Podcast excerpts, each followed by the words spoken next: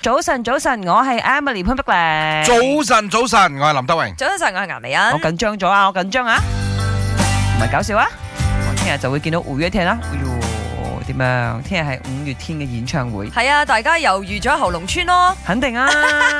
因為身為呢個護面嘅我呢，一定會早啲到場啦。都係講翻啲誒正正路嘢先啦。大家早啲到場，可以搭公共交通工具，因為 LRT 係開到凌晨一點，鐘係咁啦。啊五點就開始俾你入場噶啦。啱嗯，因為誒、呃除咗有呢個五月天嘅演唱會，肯定係極度多人噶啦，因為係全場咧係爆晒嘅。咁啊，嗯另外咧仲有啲 event 喺嗰度進行當中係嘅，啊，聽日咁都亦有。都係非常之多人噶啊嚇。冇錯，咁啊，大家呢就早啲到場啦。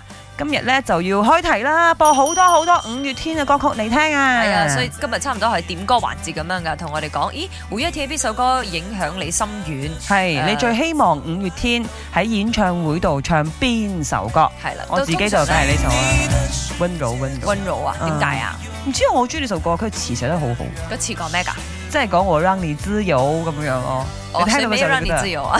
哇，好有 feel，你就會跟住佢一齊大嗌咁樣 我。相信好多歌大家都想一齊大合唱嗯嘅，有時有啲歌咧，如果嗰個歌手一開口咧，個音樂 intro 一落咧，有啲人眼淚就飆。係啊係啊係啊！麻煩你幫我提一提嗰個周志遠，唔好即嗌係係啊唔咪控？制好嗌得咁勁喎嚇。啊 好我自己難㗎。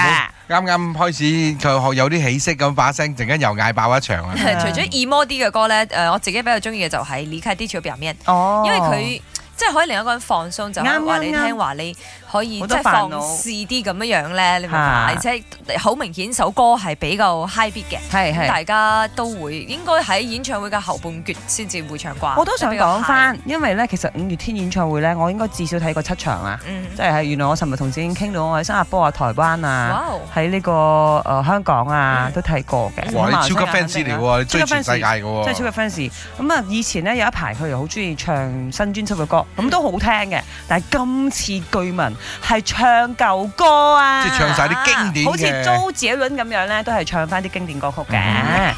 咪，我要講嘢。中意咗五月天好耐好耐，不過就一直都冇機會演唱會聽佢嘅演唱會，就每一次都搶唔到飛。而影響我最深遠嘅一首歌應該就係、誒《鱔魚》呢一首歌，呢、個算係比較一個小眾嘅歌啦，我覺得。誒、不過就影響我非常之深遠，因為就喺我想放棄或者係對夢想冇咩期望嘅時候，佢仲提醒住我擁有夢想係一件非常之美好嘅一件事。對於我嚟講，五月天嘅歌就唔止係一首歌咁簡單，就佢係代表一種信仰咁樣。So 嗯，希望各位就聽日可以好好咁樣欣賞五月天嘅演唱會。啊，明年五月天的啊演唱会，其实我最想要听到的是张学林，因为很少很少在演唱会会听到。然后明年我会去 Rock Rock Zone 给我的好朋友，所以我们希望要摇滚的、疯狂的去 enjoy 他的 concert。